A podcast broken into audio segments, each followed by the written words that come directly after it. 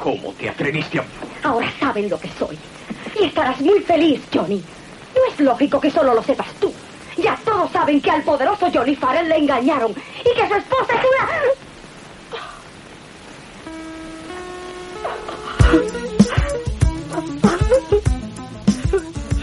Muy buenas tardes, bienvenidos a una nueva eh, edición de Notas en 35 milímetros, como todos los jueves a las 20 horas por radioleufu.cl. Edición número 178, y es la decimocuarta de este año. Y si no me equivoco, es la sexta de esta temporada de pandemia. Y hay, hay algunas noticias, fíjate, hay harta. Y hay una buena noticia. Sí, ¿Ah? hay una buena noticia.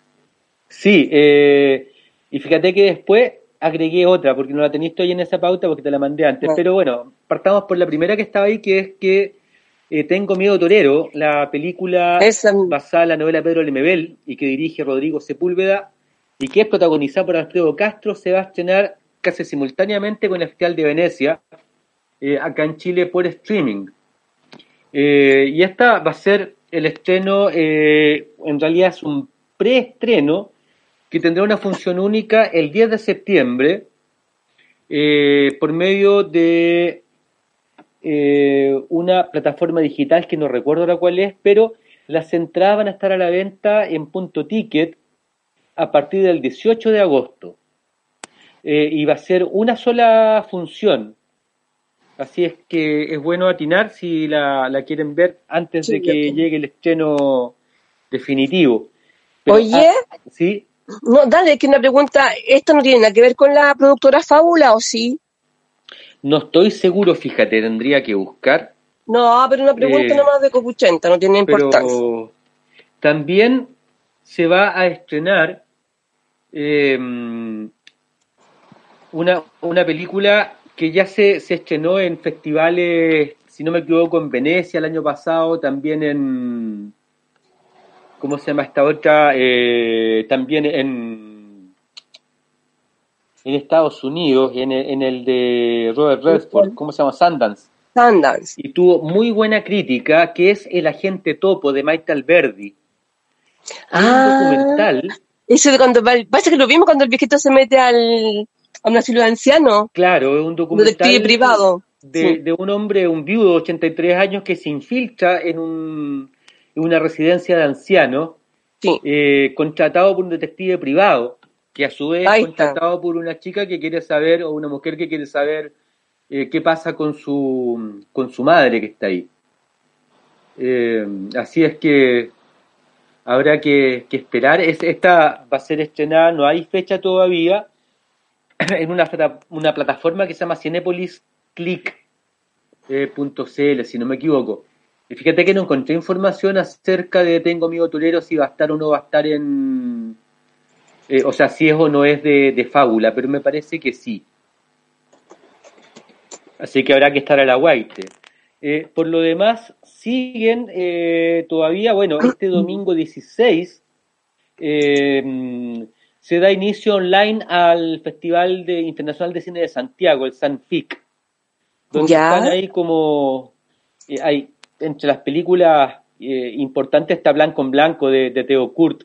Ah, que yo de Jessica Hosner, y si no me equivoco también está esta que comentamos hace un par de semanas, que es Nómade, tras la huella de Bruce Chatwin de eh, Werner Herzog. Así que eh, hay que estar ahí también a la white el, el, el domingo. Eh, recordamos que Erika Doc 2020 lanzó una convocatoria hasta el 30 de agosto para recibir trabajo eh, de cortometrajes, si no me equivoco, mediometrajes, de no ficción. Eh, esto está en aricadoc.cl slash base 2020 y el festival se va a hacer entre el 21 y el 24 de enero del 2021. Eh, recordamos también que Frontera Sur sigue mm, publicando adelantos de la tercera edición, que ya falta muy poco, faltan poco más de 15 días porque comienza el 1 de de septiembre y se larga hasta el 16, eh, con focos en Jonas Mecas, en eh, Jonas Niadeki también, que es un invitado de honor online. Va a hacer un par de, charlas, se podrá dialogar con él. Se va a presentar también su último trabajo, así que Eh, esa también es una muy buena noticia. La otra es que la 27 edición del Festival Internacional de Cine de Valdivia, que se va a realizar entre el 5 y el 14 de octubre, eh, va a abrir con el tango del viudo su espejo deformante, que es esta película recuperada de Raúl Ruiz. y el cortometraje Correspondencias, que es un documental de Dominga Sotomayor eh, y Carla Simón. Ya. Ah, que abordan un formato epistolar el intercambio de ideas de dos jóvenes directoras sobre temas como el cine, la maternidad y la contingencia. Y para el cierre del festival se anuncia la promesa del retorno de esa especie de baluarte de resistencia del cine durante la dictadura que es Cristian Sánchez. Bien. Un cineasta que ha trabajado siempre como a, contrapelo de, cine comercial. Del mainstream. Él no es mainstream. Yo alguna vez vi de él eh, Los deseos concebidos en una función ahí en el aula magna. ¿Qué otra cosa eh, tiene? De los recuerdo haber visto algo, pero no sé qué. Sí. Eh, y hace poco, bueno, su última película creo que fue eh, El cautiverio feliz. ¿ah? esta película que está ambientada en la, en la época de la conquista y colonia, que tuvo una pasada muy breve, me parece, por circuito comercial. también entre las noticias está el que terminó el FEMCINE 2020 el fin de semana eh, y tenemos el palmarés, no sé si alcanzamos a darlo, no, no alcancé a medir el tiempo desde que comenzamos, me parece que nos quedan unos 3 o 4 minutos. da el premio más importante, un par de premios. Sí, mira, el mejor largometraje internacional fue para A Febre de, de Maya Darrin, una película brasileña. Eh, no tengo la dirección acá, fíjate la información que encontré, no, la tiene, me parece, tendría que buscarla con un poco más de detalle después. Premio especial del jurado para el viaje de Mona Lisa de Nicole Costa. Eh, que es la, es la historia de un documental de un transexual chileno que se va a Estados Unidos, que es artista plástico también, pero que durante algún tiempo se dedicó a la prostitución. Eh, como mejor cortometraje internacional está Carne de Camila Cater. El premio especial del jurado eh, Arcángel de Ángeles Cruz de México. Mejor cortometraje nacional de Escuelas de Cine de Chile para el cielo se puso gris de Cons Gallardo, supongo que se llamará Consuelo. Eh, esta información la tomé del mostrador. Eh, premio especial del jurado para Hay roba tendida Consuelo Soto y Carolina López. Eh, y voy a corregir porque el mejor largometraje internacional se llama A Febre y la directora es Maya Darrin. Ahí estamos, estamos ok. Recordamos que entre el 25 y el 29 de agosto se va a desarrollar online el Suspenso Fest eh, a través de la página suspenso.cl y un festival de cine fantástico, terror y suspenso. Y por último, eh, Onda Media, entre agosto y noviembre, va a hacer un ciclo llamado eh, Cine Chileno en Casa, estrenando en streaming 15 películas nacionales que no llegaron a las salas de cine producto de la emergencia sanitaria. Entre las películas está Sumergida, de Andrés Finat, Los Fuertes, de Omar Zúñiga Hidalgo, los cheques mata de Leo Concheras Barahona, que se exhibió en Activa Tu Presente con Memoria el verano pasado, eh, y las películas Sangre Eterna y La Casa de Jorge Holguín, eh, La Casa es la última de él, y El Gurú de Rory Barrientos. Eh, me parece que llegamos al tiempo y tenemos obituario. actor, cantante norteamericano, origen mexicano, Trini López. Yo pensé que estaba muerto, fíjate. Murió a los 83 años hace un par de días eh, de COVID. Eh, López estuvo en Chile el año 72, por ahí 73, eh, filmando una película dirigida por Claudio Guzmán, este chillanejo que se hizo famoso en Estados Unidos produciendo eh, la mm, Mi Bella Genio y otras series también. La de Hackman, sí. Vino Barbón, Guatón, súper relajado vino. Claro, murió el 2008 Claudio Guzmán. Así que vamos a despedir el bloque con eh, una canción interpretada por Trini López. Él hizo varias versiones, fíjate, algunas canciones del, del cancionero de protesta norteamericano, como en Rogilio, yo pensé que era Gusanito ¿eh? Si tuviera un martillo, ah, la canción de Pete Seeger, también tiene una de Tu tierra es mi tierra, de... A lo. No, de Woody Guthrie. Mm, no sé. Y esta es El Martillo, esta que también cantaba Víctor Jara en una versión rockabilly. Así Muy que bonito. dentro de unos 3 minutos con más nota en 35 milímetros.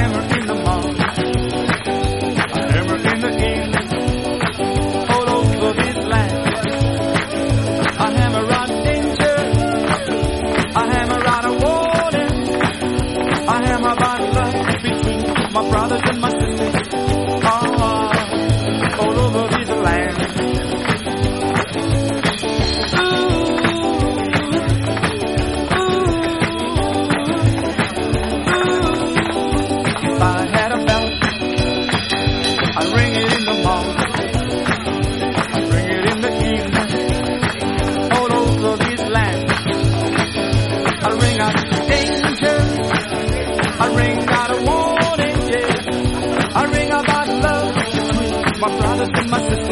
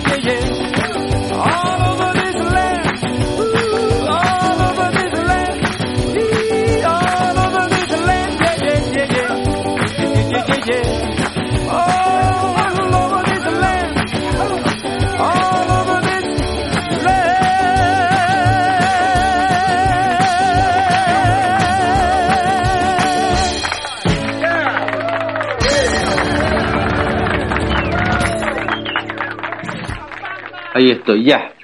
Eh, ahora sí.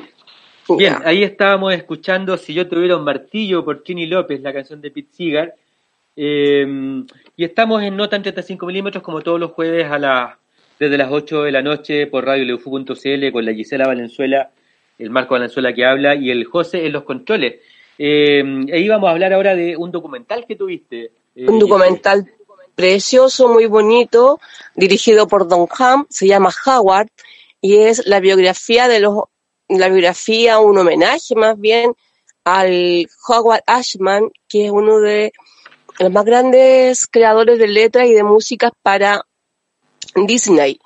Howard Ashman eh, componía con su compañero, solamente compañero de trabajo, porque él tenía una pareja que adoraba a su, su marido. Eh, este se llamaba Alan Menken.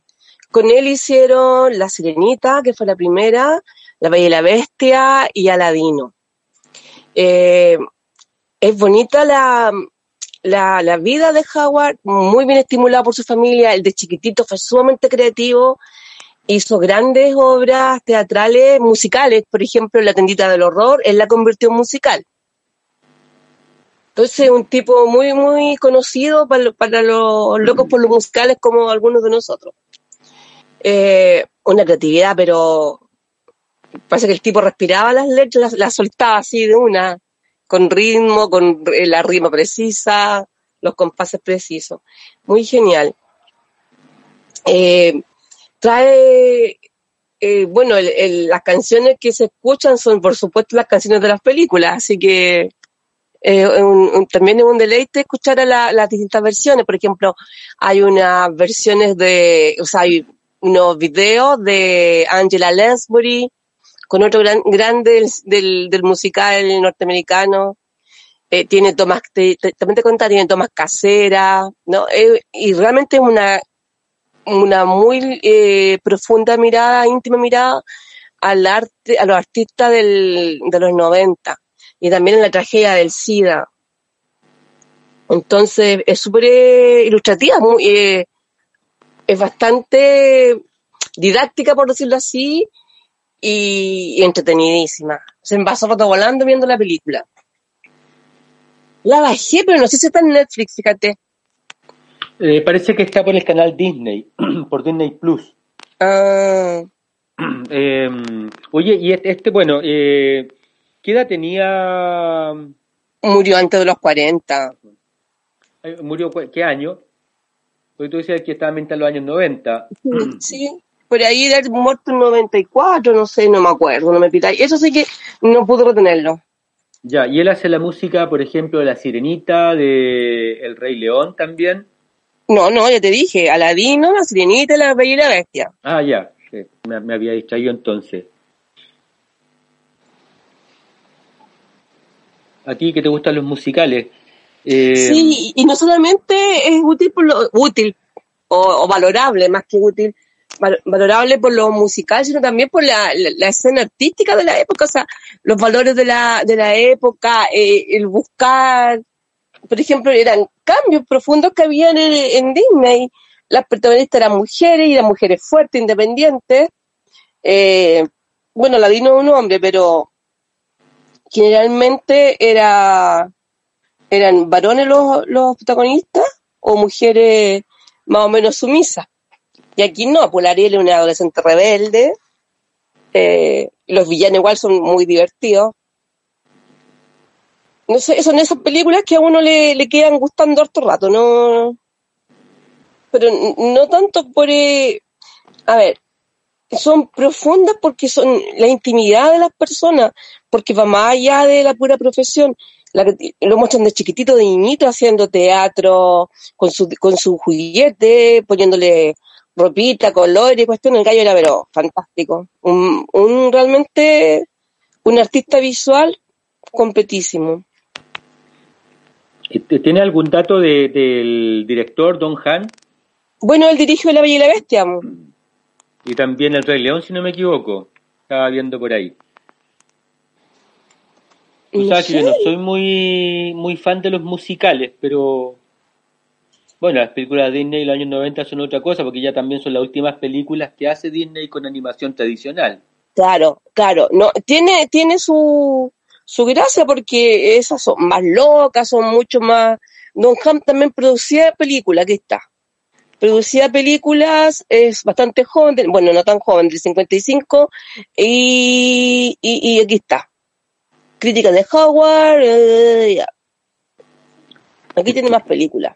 Eh, sí, tiene que su producción fue la primera producción fue La Bella y la Bestia y, y también el, y después el León el, el Rey León. Y ha dirigido a Steve Martin, a James Earl Jones, a Quincy Jones, Isaac Perlman y Angela Lansbury en, en la secuencia de Fantasías 2000.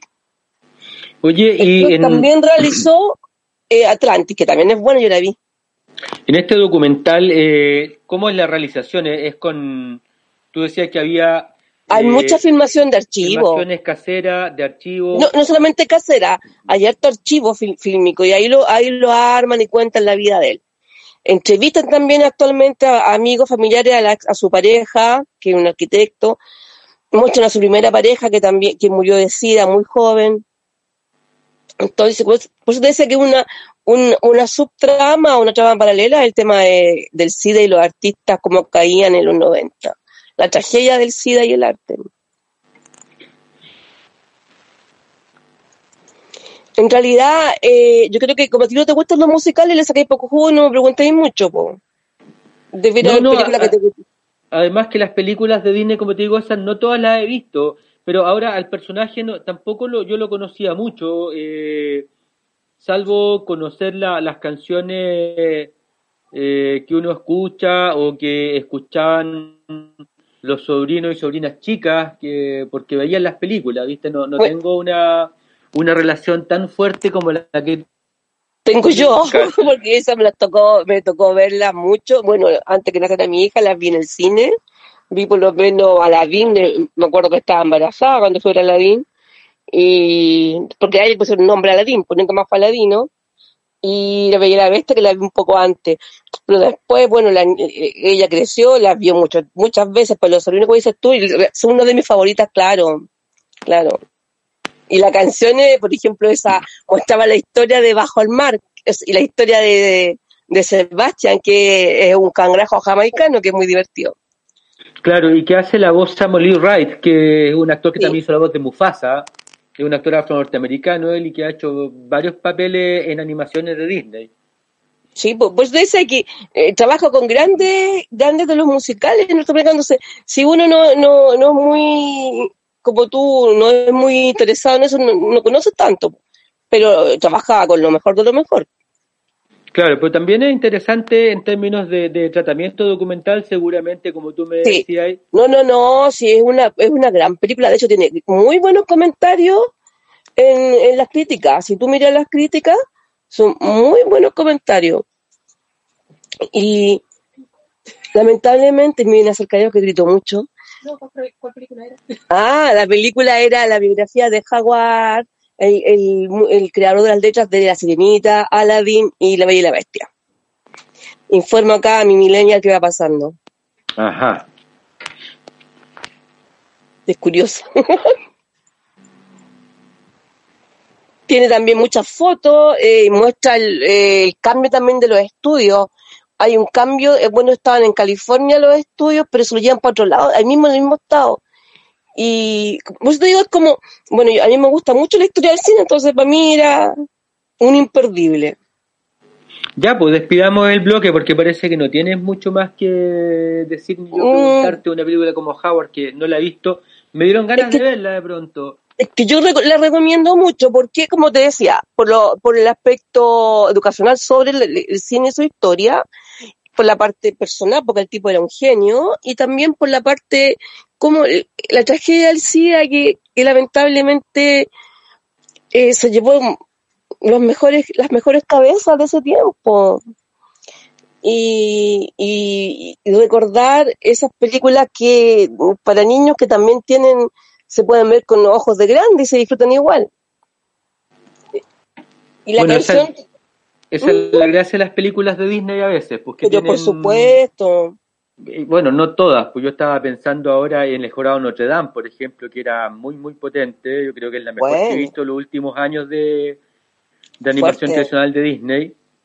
Eh, o tanto como la, ¿cómo se llama? La Bella Durmiente, por ejemplo, que son películas que tienen como eh, un, un, trabajo artístico también más fino, se, se podría decir, y también para un público más de, de, toda, de toda edad, porque un niño puede enganchar, aunque son historias bien terribles, ¿no?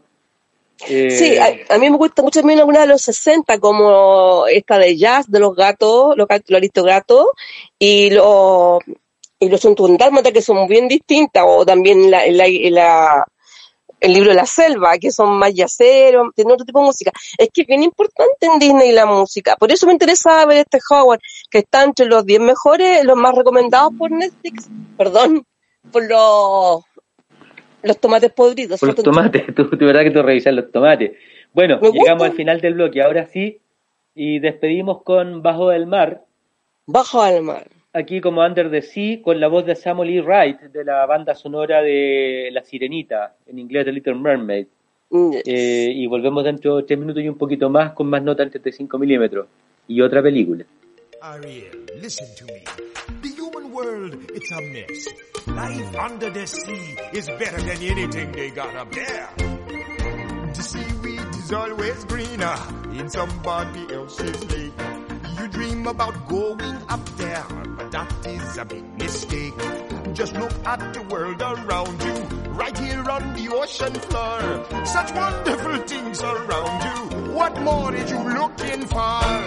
Under the sea, under the sea. darling, it's better down where it's wetter. Take it from me. Up on the shore, they work all day. Out in the sun, they slave away. While we devoting full time to floating under the sea. Down here on the fish is happy as off through the waves they roll. The fish on the land ain't happy. It's hot cause they in the bowl.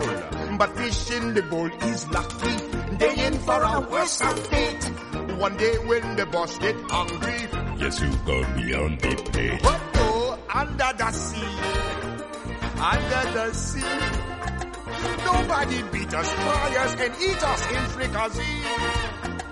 We what the land folks loves to cook. Under the sea, we after hook up.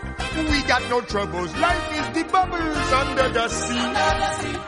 Under the sea. Since life is sweet here, we got to be here naturally. Even the sturgeon and the ray, they did the earth and start to play. We got the spirit, you got to hear it under the sea. The lute play the flute, the top play the hop, the players play the bass and they sound the chop. The bass play the brass, the chub play the tub. The flute is the duke of soul. The way he can play the names on the strings, the chub rocking on the blackfish. He sings his belt and his rod. They know where it's at. They know that blowfish blow.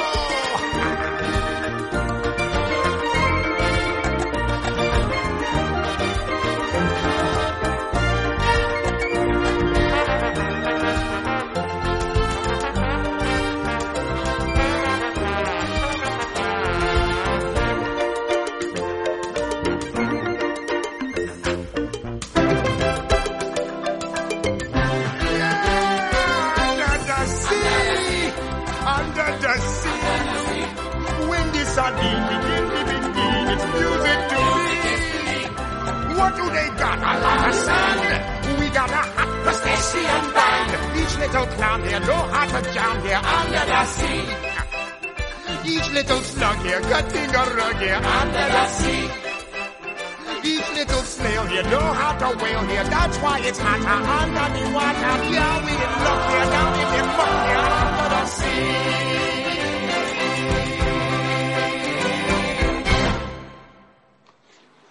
Y ahora sí estamos de vuelta. Escuchábamos eh, Under the Sea, Bajo el Mar de la Sirenita, de Howard Ashman, eh, el compositor en la voz de Samuel L. Wright. La, la Gisela comentaba la película Howard, el documental acerca de la vida de este compositor de canciones de películas Disney de los años 90. Que el tipo era genial porque le salía de letra solo, ¿me entiendes? No, un- era como un dotado para eso. Yo, yo vi una película totalmente distinta, fíjate, ¿Qué viste tú? En la que tenía, Ah. harta- tenía altas expectativas, pero mm, bueno, eh, lo vamos a comentar eso ahora. Eh, la película se llama Esperando a los Bárbaros, Waiting for the Barbarians, ¿Y ¿Cuál quería ver de esa película? eh, dirigida por Ciro Guerra, este director colombiano que a mí me gustaron mucho las dos películas primeras que vi de él. Esta es la tercera, de hecho, que hace. Una fue El abrazo a la serpiente, ¿Ya? eh, la otra es Pájaros de Verano, que la codirige con su ex mujer. Eh, se me olvidó el nombre de ella, pero Pájaros de Verano comentamos el, el año pasado o durante el verano, no, no recuerdo bien. eh, y que son dos películas muy, muy potentes. Eh, Yo las bajé todas otra-. ¿Ah? Las bajé todas y no las he visto. En esta otra la, la vara estaba alta y bueno, eh, por una parte una novela de J.M. Coetzee, el escritor sudafricano, ganador del Nobel, eh, que además él mismo adapta la, El la película y hace el guion. Eh, tiene una fotografía muy buena de Chris Menges, eh, una actuación también muy buena, protagónica de Mark Rylance, eh, y otras dos actuaciones que mm, quedan ahí al debe y que yo creo que en parte en- colaboran en que la película no sea tan lograda como se esperaba y, y que son ¿Por la- qué las actuaciones de Johnny Depp. actúa mal? Ah, lo que pasa es que Johnny Depp ya está así como Nicolas Cage a veces actuando de sí mismo o Claro. pegado en quizás Caricaturas de papel. caricatura de papeles como lo que le ha tocado hacer con Tim Burton. Mm.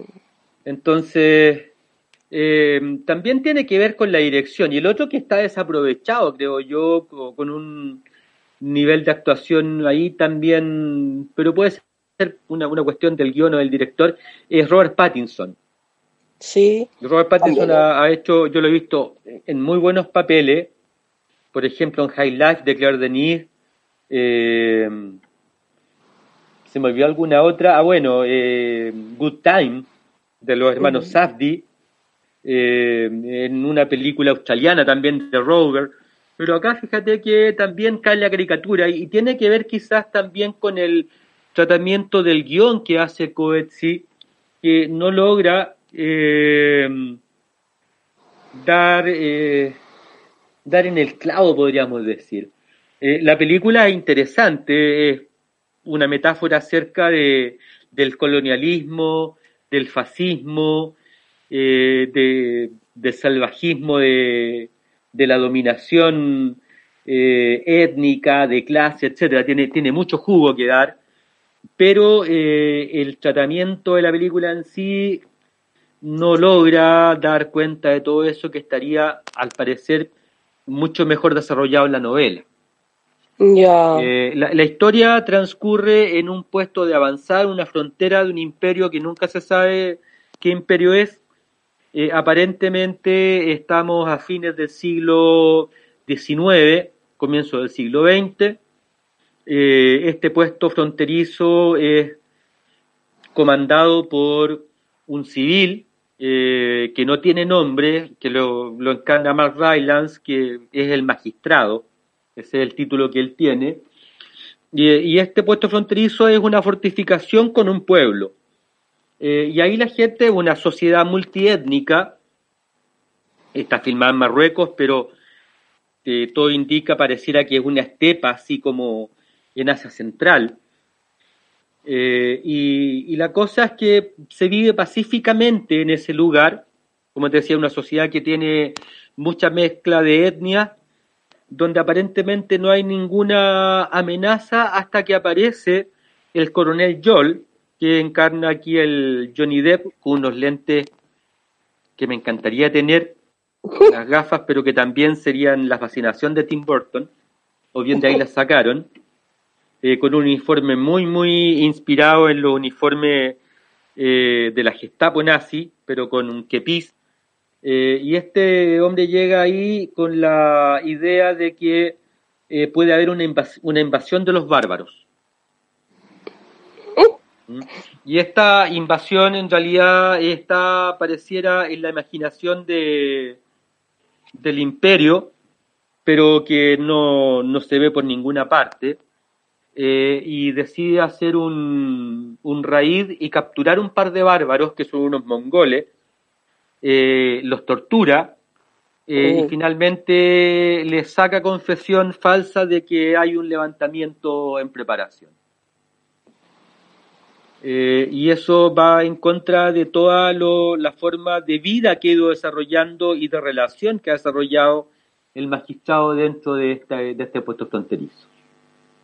Eh, finalmente, no, no finalmente, también este coronel hace un raid y captura a una, llega con una joven eh, de, las tribus bárbaras y su padre, eh, a los que tortura salvajemente, llega con más gente, etcétera, y, y finalmente produce un descalabro tremendo eh, que termina eh, con el magistrado haciéndose cargo de esta, de esta mujer, curando sus heridas, sanándole, tratando de sanarle eh, lo- los tobillos que están dislocados por la tortura, etcétera. Ay, qué horror. Eh, y es acusado de concubinato y traición y es desfenestrado. Ah, y ahí él, eh, la, la única persona que tiene que lo cuida es una cocinera encarnada por con una muy buena actuación también por la Greta Scacchi. ¿Sí? Sí. Eh, la película avanza muy morosamente, eh, se desdibuja por momentos para dónde va, eh, es sostenida en gran parte por la actuación de Rylance, Eh, en algún momento el coronel Joel, este Johnny Depp, se va para otro a buscar más bárbaros, a tratar de hacer la guerra. Eh, el, el, magistrado va a devolver a la chica a, la, a los bárbaros porque no quiere quedarse ahí ella. Hay una relación media ambigua entre ambos, no sabemos si hay un concubinato, una protección, eh, un deseo de protección de la chica porque no hay, no se ve nada carnal, por así decirlo, pero sí una relación muy estrecha. Eh, pero también una cosa que va quedando como que se va esbozando es que en el fondo el, el, magistrado también es parte del imperio y viene siendo casi casi como esta cosa del juego del policía bueno. ¿Mm? Entonces, la película como que va, va apuntando a algunas partes que no logra desarrollar. Por supuesto, la invasión de los bárbaros es una cosa, o, los bárbaros que lleguen a invadir, una, una metáfora. cosa que es una metáfora que es utilizada por el poder para poder dominar, ¿no? Eh, el enemigo interno o externo es una cosa que utilizan todos los regímenes Claro. eh, autoritarios, dictaduras, etcétera, o gobiernos o regímenes en donde la democracia va haciendo una cosa procedimental, eh, Formal nomás. eh, meramente formal, y donde se necesita un enemigo, cosa que para nosotros resulta bastante cercana en estos Conocida. momentos también. ¿m? Es muy Conocida. Por ese lado, Claro. entonces la película tiene una actualidad que uno eh, puede, puede considerar y, mm, y puede verla reflejada ahí.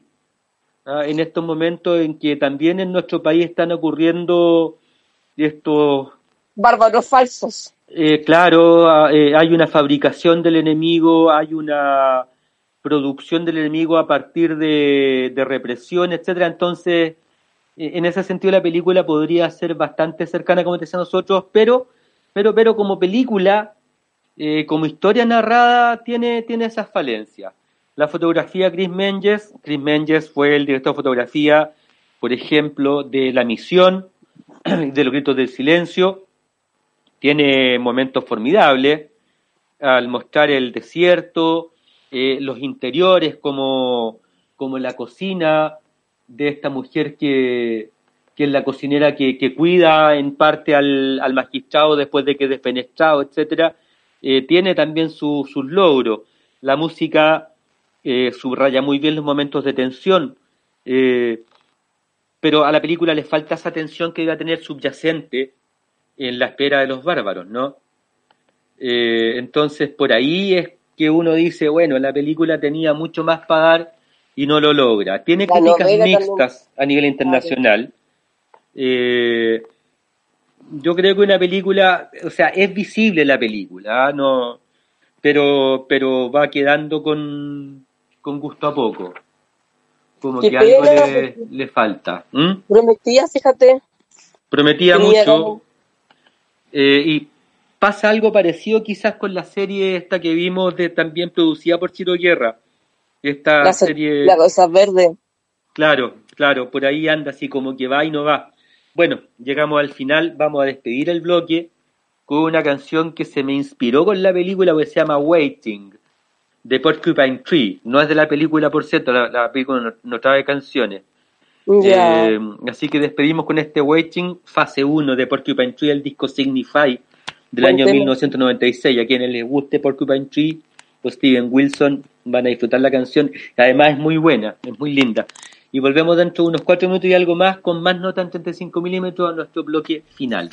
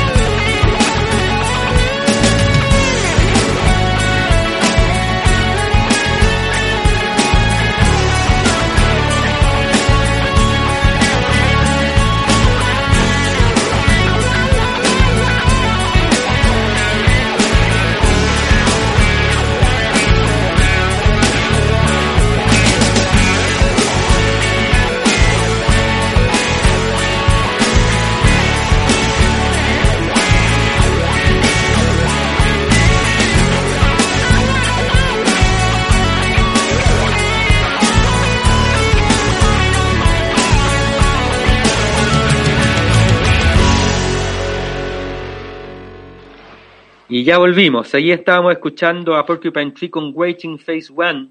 Eh, y hablábamos antes de la película Waiting for the Barbarians, Esperando a Bárbaros de Ciro Guerra, basado en la novela de J.M. Coetzee. Película que no está, o sea, yo no sé si habría, habría tenido fecha de estreno pre-pandemia. Se estrenó en el Festival de Venecia el 2019, el año pasado. Eh, y seguramente estaba pensado que se estrenara acá eh, durante este año, pero no ha sido. Y no sé si va a estar en alguna Mm. plataforma o algo, pero está pillable en las páginas nuestras de descarga ilegal favorita. Estaban Así que- juntas. Quienes quieran seguir la filmografía de Ciro Guerra, a quienes les gusten las películas ambientadas en periodos coloniales, eh, puede ser recomendable. No es una película desechable, pero para mí quedó ahí como al debe. Así que me entretuve buscando series para ver. po. ¿Ya? Y encontré una serie eh, danesa que terminó su última temporada y final eh, esta semana o la semana pasada en eh, por lo menos en el hemisferio norte. Yo no sé si están las tres temporadas porque está en Netflix, es una serie de Netflix. Así como ¿Cómo se Dark llama? es una producción de Netflix en Alemania, esta producción de Netflix en Dinamarca se llama The Rain, la lluvia. Ah, sí, sí, la vi- he visto los monitos, o sea, el anuncio. Es una serie post-apocalíptica. eh, tiene ocho episodios la primera temporada. Cada episodio es más o menos de tres cuartos de hora, si no me equivoco. Eh, es bastante ágil, pero como que demora en, en largar, porque además el, el primer capítulo te tira muchos datos que podrían ser spoilers. Ah, pero Oh. que si uno los mira en estos tiempos de pandemia, también la serie tiene cobra sentido. Es del año 2018, pre-pandemia, pre-COVID, pero el- la historia es que en, en algún momento eh, se desata una, una pandemia que es transportada por la lluvia. Es un virus que, que se transporta por la lluvia y te toca y dura, duras unos cuantos minutos o segundos antes de morir, terriblemente. Entonces, la, la historia parte con una familia, una chica que va a dar un examen en, en el, en el colegio y llega a buscarla el papá eh, y se la lleva rápidamente, justo cuando tienen que entrar a dar la prueba a la niña, es un examen oral eh, grupal, eh, y se las lleva y parten en auto y la idea es arrancar de la lluvia. Y ahí con algunos feedbacks que hay, o sea, ¿cómo se llama esto? No Raconto. unos racontos o flashbacks, perdón, flashbacks, eh, va contándose un poco de qué se trata. Eh, al final era una familia de los padres son algo mayores, los hijos son una adolescente que y un chico de unos eh, 10 años más o menos, eh, que son llevados por los padres a un búnker. Un búnker de tecnología, de alta tecnología, eh, mientras pase la pandemia que el padre sabía que venía y parece que él alguna responsabilidad tiene Sí, pues si no, ¿cómo, cómo en que se haya desatado. Claro, porque ahí en estos flashbacks nos damos cuenta que el niño, Rasmus, eh, tenía una enfermedad incurable y él desarrolla una especie de vacuna con un virus. Ah, ¿Mm? Eh, y en algún momento va a ser que este virus se escapa. Bueno, la historia transcurre en el primer capítulo, te van contando todo eso y de pronto han pasado seis años y ya Rasmus es un adolescente y la niña es una, una joven eh, y ellos han, se han criado en ese búnker ellos dos solos porque la madre eh, al poco tiempo también eh, desaparece de la historia. ¿Mm? Y, bueno, te- termina el primer capítulo con un elemento de tensión que ya en el segundo se empieza a desenvolver y que es la, la vida fuera de, de este búnker en, este, en esta post-pandemia que todavía sigue vigente. Eh, y está todo el elemento en la misma onda de, de Walking Dead, de la sobrevivencia, eh, en donde tanto las pestes o los zombies, sino los otros seres humanos. sí, ah, parece que el tema va por ahí. Ahora, la gracia que tiene es que tiene esa cosa de, ritmo y de imágenes distintas a lo que es la, estética tradicional gringa de las series de este tipo. Y es lo mismo que uno puede encontrar quizás cuando ve Dark o cuando eh, ve esta serie francesa que es muy buena que se llama Les Revenants. La quiero ver, esa, esa pero esa no era la misma la que vimos otra vez, otro nombre ahora. No, no me acuerdo cuál vimos la otra vez. po. Nosotros vimos esa de los que eran como zombies, pero que no eran zombies. Ah, esa misma, claro. Van dos temporadas, la tercera está todavía así como, hace como tres años. Se demoran en sacarla. Sí, pero es que hay otro un nombre parecido, no, es Ravenant, vi un anuncio, no Revenant. Está en la. Revenants, en, en francés. eh, Bueno, pero esa tuvo pero- dos temporadas, ¿no? Pero la, la serie, yo no sé si puedo comentar ahora un poco de la Interland. Esa es la idea, pues. Pues tuviste Interland, que es una Es serie... Yo he visto, tuve, tuve un ataque, un ataque que me llevó al universo coreano, pero la verdad que después no, no, ninguna de las que vi me, me enchufó. La primera me dejó sufriendo, pero a mares, que era Bajo la lluvia, de, que tiene otro nombre en, en, en coreano que te lo dije, te gustó mucho, que era la hermanita que, la linda hermana que me da de comer. Ah, sí, tú la comentaste la semana pasada, esa, Es preciosa, pero la otra no, no podido llegar a, a ese nivel de compromiso y he dejado de verla rapidito. Pero anoche, antes de empezar Interland, vi precioso el inicio, lo- los créditos de una que se llamaba, se me olvidó el nombre, pero era, er- está, bi- es, es ok estar, ok- eh, estar mal, algo así. ¿Y coreana? Sí, que es de un enfermero de un hospital psiquiátrico con un hermano con, con un poco de, de- de daño y conoce a una loquísima escritora infantil que, que tiene un tomo porque su padre trató de matarla. Es bonita la historia, está bonita, también actuada, me gustó, pero eh, lo que es precioso, precioso, precioso son los créditos y cuando la niña cuenta los cuentos. Muy bonito. Fíjate que por eso la voy a ver pero, Pero- no, no te atrapa. En cambio, Interland, que es una película galés, es una serie galesa, filmada al mismo, filmada por parte, unas en, en dice gaélico, pero el gaélico es, irlandés. El No, nombre no, el, de- el, del- el gaélico se habla en Gales, en Irlanda y en Escocia. Ah, perfecto. Entonces está filmada en, en inglés y después los actores vuelven a hablar en gaélico y la van filmando. Pero eh, dos series, la misma serie, pero una para hablar en Gales y la otra para hablar en el resto del mundo.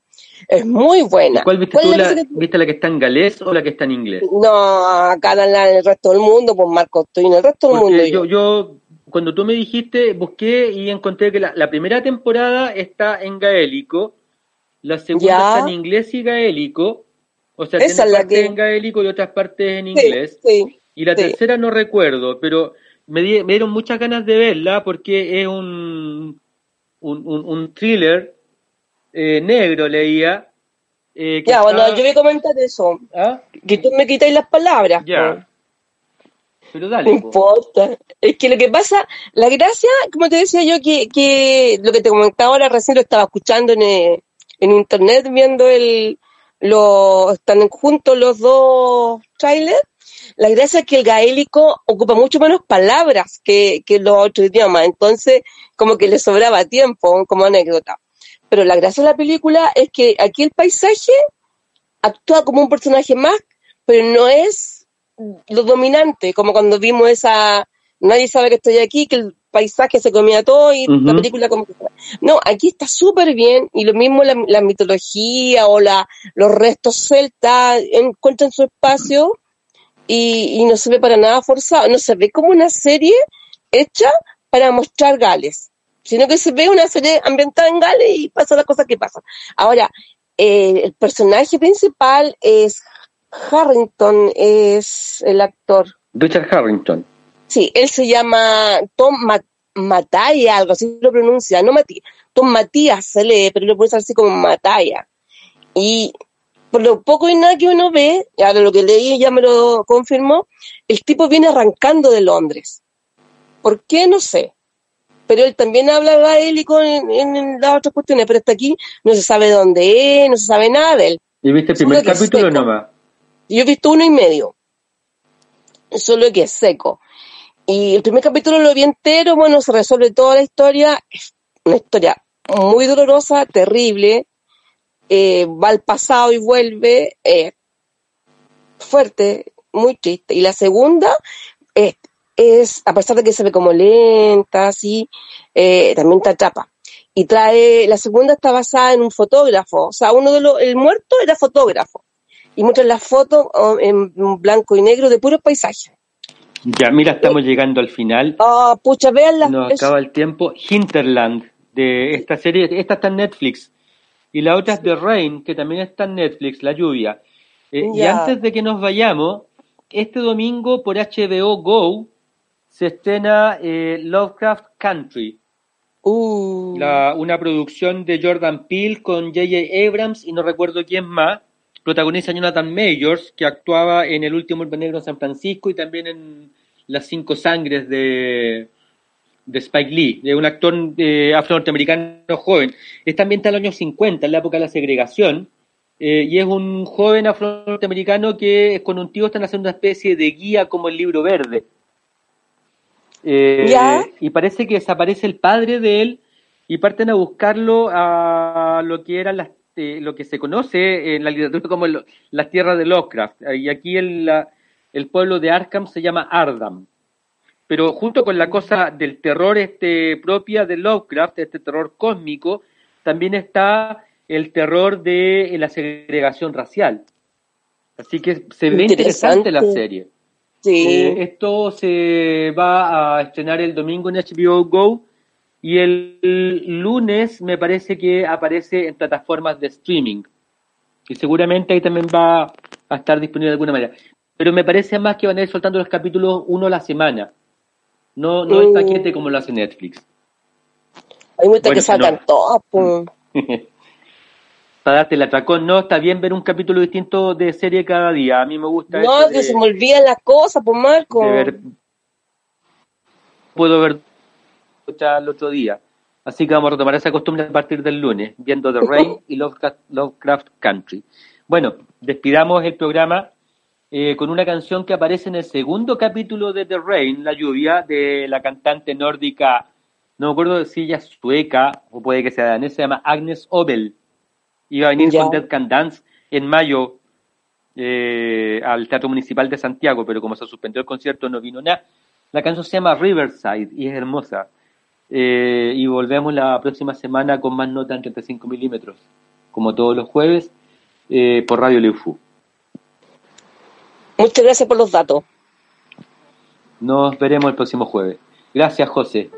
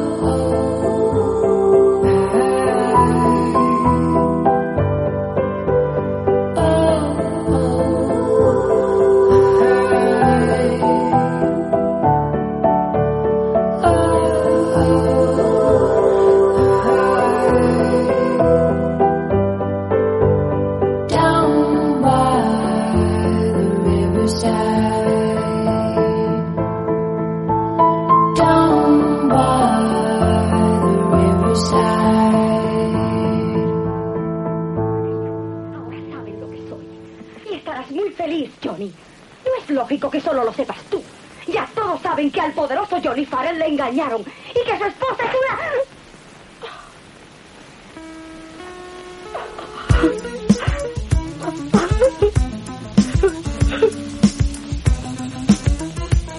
Podrá pensar en nada claramente.